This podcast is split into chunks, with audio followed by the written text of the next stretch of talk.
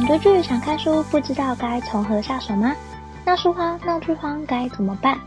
好书好剧听不完，陪你一起读好书、看好剧，一起享受每个精彩好看的内容吧。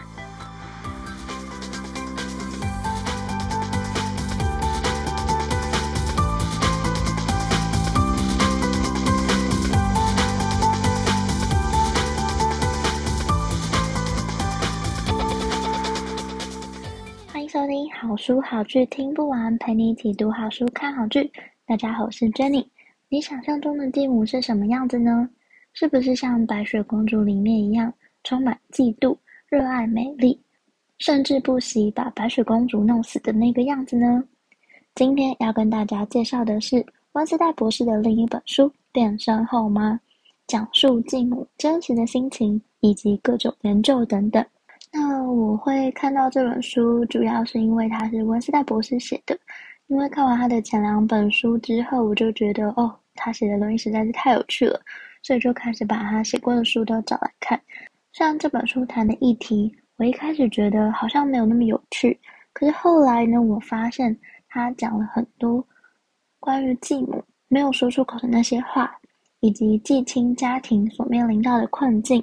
还有谈到继子女他们的心情，以及这些相关的研究，当然还有我最喜欢的用动物的角度来了解人类，一样是非常有趣的一本书。对我来说，看这本书算是一个全新的领域。这本书的内容一样包含了心理学、社会学，还有人类学等等的知识。我等于透过这本书，从不同的面向和角度来认识这个领域。那么今天的节目马上就要开始喽。在这本书里面，我看到了四个很有趣的事情，今天要跟大家分享。这四个分别是哪四件事呢？第一个是当继母真的好难；第二个是离婚与继亲家庭的困境；第三个是今日的父母角色转变；第四个是特别的鸟社区。今天就会分享这四个我看到很有趣的内容。来做节目的主轴。那第一个，当继母真的好难。为什么这么说呢？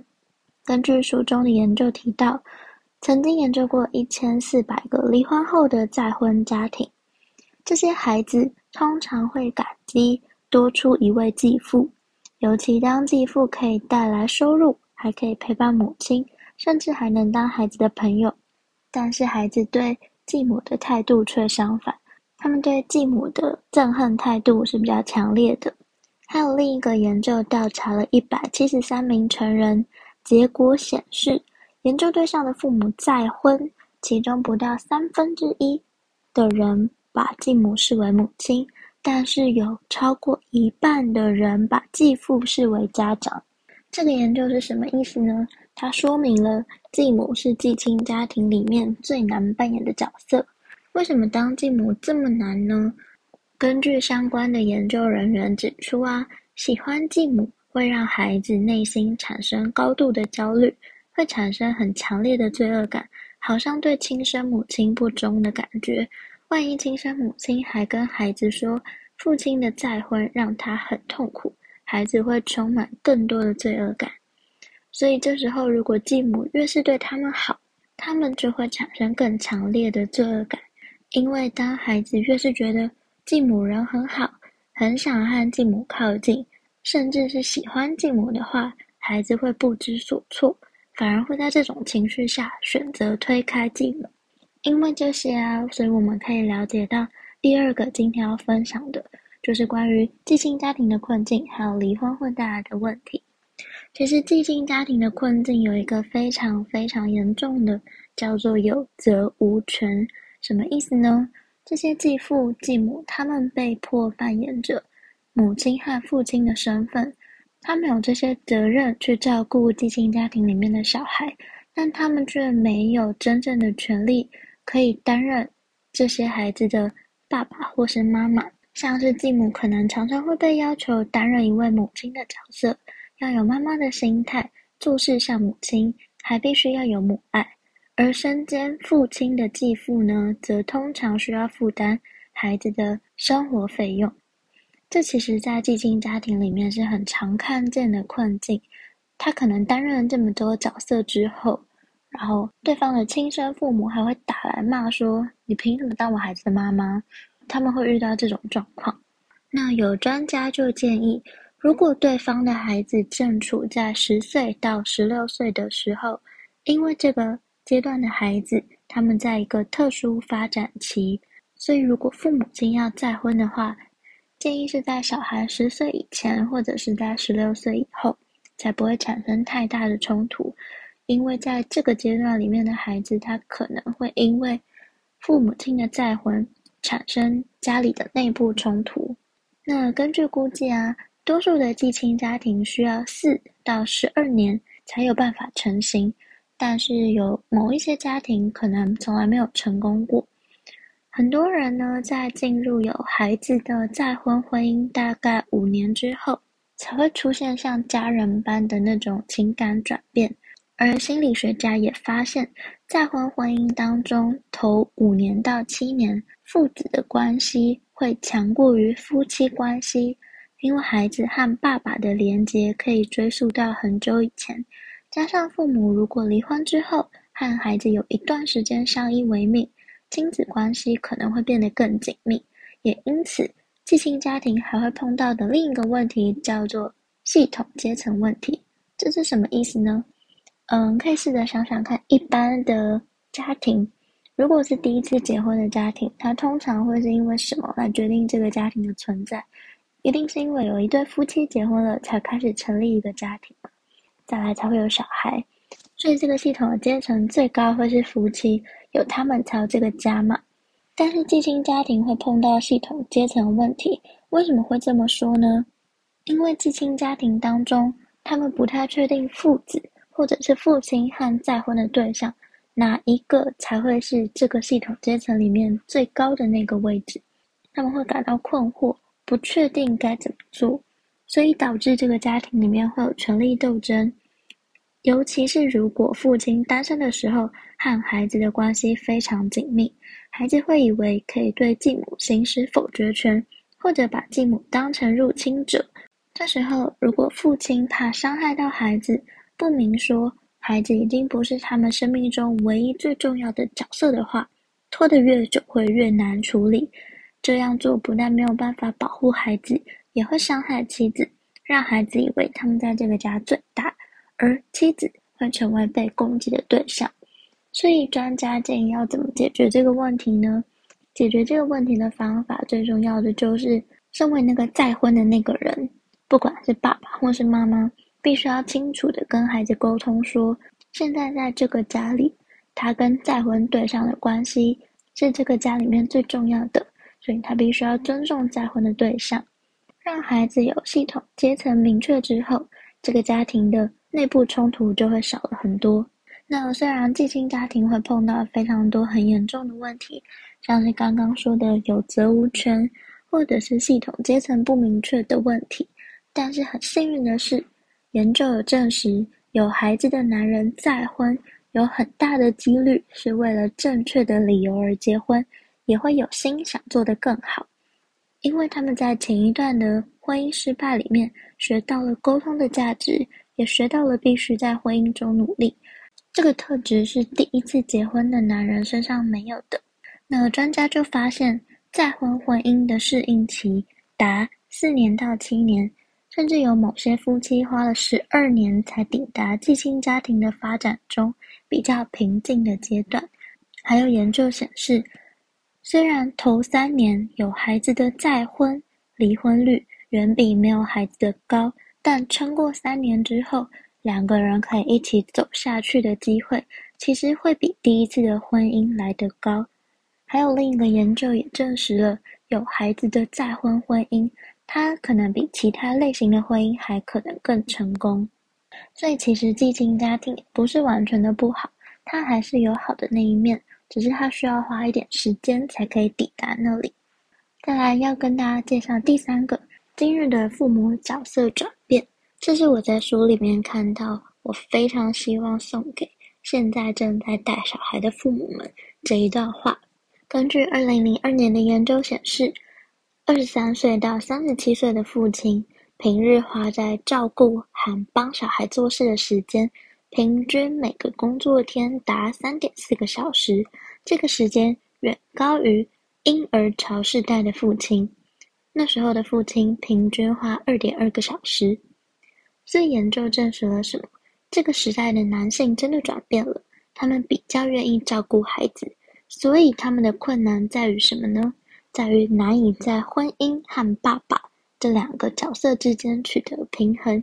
可能是因为他们会想要把婚姻和爸爸的角色都放在生命中最重要的位置，最后可能导致他们心很累，也可能会呈现双输的局面。但是相对来说，今日的父母被期待要做得更好，为孩子做得更多。甚至他们必须要当完美的父母，所以这个世代身为父母的人，其实背负着更大的压力，才会衍生出像直升机父母那样的角色。这会产生很多问题。身为这世代的父母，可能必须要去了解，或许孩子的情绪需求都不一定需要靠大人来解决。所以我非常希望当今世代在当父母的人。可以真的好好去想想看，有时候可能不需要担任完美的父母，可以为孩子做，但是不用把所有的责任都揽在自己身上，把自己搞得很累。因为孩子或许有情绪跟需求，但自己又何尝不是有情绪跟需求的人呢？所以不一定要把所有的事情都揽在身上，可以适时的把某一些事情放下，让孩子自己去处理，自己解决。那最后要来跟大家分享这本书里面我觉得很有趣的动物的分享。这个很有趣的动物分享叫做特别的鸟社区。为什么我觉得很有趣呢？主要是因为每次都可以在动物身上看到很多跟人类相同的习性。今天要介绍特别的鸟社区，其实也和人类一样，不过有一点比较不同的地方。这个动物呢，是一种来自肯亚的白额蜂虎。它们是一群鸟，一起生活在某个鸟社区里面。它们一群大概有三百多只，看似分享无私，像是他们会和邻居分享食物。公鸟和母鸟平均分摊育儿责任，而且大部分都是一夫一妻制，大概有百分之八十五的比例。这个比例和人类的也差不多。而且，他们长大的下一代通常会留下来，在鸟巢里面协助帮忙照顾其他的兄弟姐妹。但令人惊讶的是，这些蜂虎甚至还会帮邻居带小孩。到底为什么呢？研究人员就发现了，其实蜂虎并没有和陌生的鸟儿住在一起，而是生活在多代同堂的家庭里。他们在帮亲戚，等于在帮自己。表面上是牺牲自己的行为。但其实还是自私的行为，像是长大的下一代在邻居的鸟巢里面帮忙，其实是协助血缘相近的亲属。如果自己家的鸟巢里奶或者是蛋被其他的掠食者吃掉，这些蜂虎就会搬到亲戚家，例如姐姐和姐夫家、叔叔阿姨家或爸妈家等等，就可以互相帮助。而且这些鸟其实也不像表面上那样的祥和。它们其实没有团结合作、彼此照顾，反而有各种各样诡异的行为，像是偷偷闯进别人家、跑到很远的地方偶外交配。某一些行为其实蛮像人类的。虽然长大后的小鸟通常留在爸妈家里，但如果小孩搬出去的话，也会有很特别的事情发生。研究人员观察到，鸟爸爸、鸟妈妈有时候会在小孩搬出去之后，跑去骚扰他们。强迫孩子回家，为什么会这样呢？像是有一天，某只鸟爸爸堵在孩子家的门口，一遍又一遍和对方打招呼。鸟爸爸招呼打了好久，就是不肯走。儿子好长一段时间就是无法进入他家。这时候，儿子的伴侣正在家中孵蛋，儿子外出替伴侣和孩子找食物。儿子因为爸爸堵在门口的关系。好长一段时间无法进入鸟巢，也就代表他无法带食物给另一半吃。研究人员观察到这个过程之后，发现鸟爸妈靠着这种强制性的行为，增加子女的鸟巢失败的可能性。这时候呢，子女就会放弃跟着他们回家，分担鸟爸妈的育儿责任，因为对鸟爸爸来说，这样自己的子女长大的几率就高于别人子女长大的几率。就基因上来看，这件事是很有逻辑的，因为鸟爸爸的孩子会有一半的基因和自己一样，那如果儿子的孩子就只会有四分之一的基因和自己相同，所以鸟爸爸才会希望孩子跟他回家。但对回家的孩子来说呢，其实回家也有好处，因为站在他们的角度思考，如果确定无法养活自己的孩子，那次好的选项就是帮忙回家照顾你的兄弟姐妹。今天跟大家介绍了这四个我在书里面看到的有趣的事情。第一个是关于当继母真的好难，第二个是离婚与继亲家庭的困境。第三个是今日父母角色的转换，最后一个是特别的鸟社区。我真的真的非常喜欢温斯泰博士每次从人类学的角度来看这些事情，书中都会有很多有趣的动物分享，还有新奇知识，以及各种各样的研究整理，都很像一口气读完好多好多论文的感觉。我真的很开心有机会认识这个作者，也因为这个作者认识了继母这个角色。这本书用我从来没有看过的角度来描写婚姻真实的内幕，以及继母的心境其实不如我们过去想象的恶毒善继，而是说出那些继母从来没说过的话，以及继亲家庭当中每个角色他们面临的困难还有心境，这些都很值得我们用这本书的角度来思考、来认识。很开心我因为这本书接触到了这些我从来都没想过的事情。也很希望这本书可以分享给想了解这些故事的你。那今天也要提出一个问题，让大家一起想想看：你认识在继亲家庭当中的任何一员吗？他们面临到哪些困境呢？如果你愿意分享的话，当然很欢迎分享，让我知道。不管是留下你的评论、粉丝专业或 IG 私讯，甚至寄信给我都可以哦。今天介绍的是《变身后妈》，一样是温斯代博士的著作。讲述继母在继亲家庭里的角色，以及没说出口的那些话，也分享了许多继子女在面临家庭重组时会遭遇到的问题和心境转变。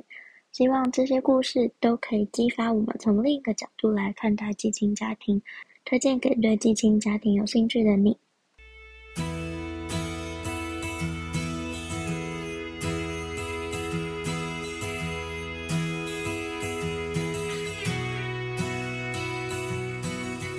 希望你会喜欢今天的分享，也欢迎多多帮我分享给你可很喜欢的朋友。如果你正在收听这一集，欢迎截图分享在你的脸书或 IG Story，并 tag 好书好剧听不完 IG 账号。喜欢的话，欢迎在 Apple Podcast 或者是各大平台给我五颗星的好评，并且按下订阅，就不会错过每次更新的最新节目喽。如果有任何想对我说、想跟我分享，甚至想推荐我的好书好剧，都欢迎写下评论让我知道，或者到好书好剧听不完粉专或 IG 私讯我，也欢迎加入好书好剧分享会脸书私密社团，会有我或其他成员近期看的好书好剧分享，不定期也会有社团限定活动可以参加哦。有兴趣的话，欢迎上脸书搜寻好书好剧分享会，欢迎你一起加入，也欢迎你帮我填写节目问卷或者留言给我都可以哦。之后，如果看到留言的话，我就会利用每一集的一点时间来跟大家分享。所以欢迎留下你的评论或者留言给我都可以哦。如果想更支持我的话，也欢迎请我喝杯咖啡。真的非常感谢听到这里的你，你的每一个聆听、鼓励或批评，都可以激励我做出更多更好的节目内容哦。好书好剧听不完，陪你一起读好书、看好剧。我们下次再见，拜拜。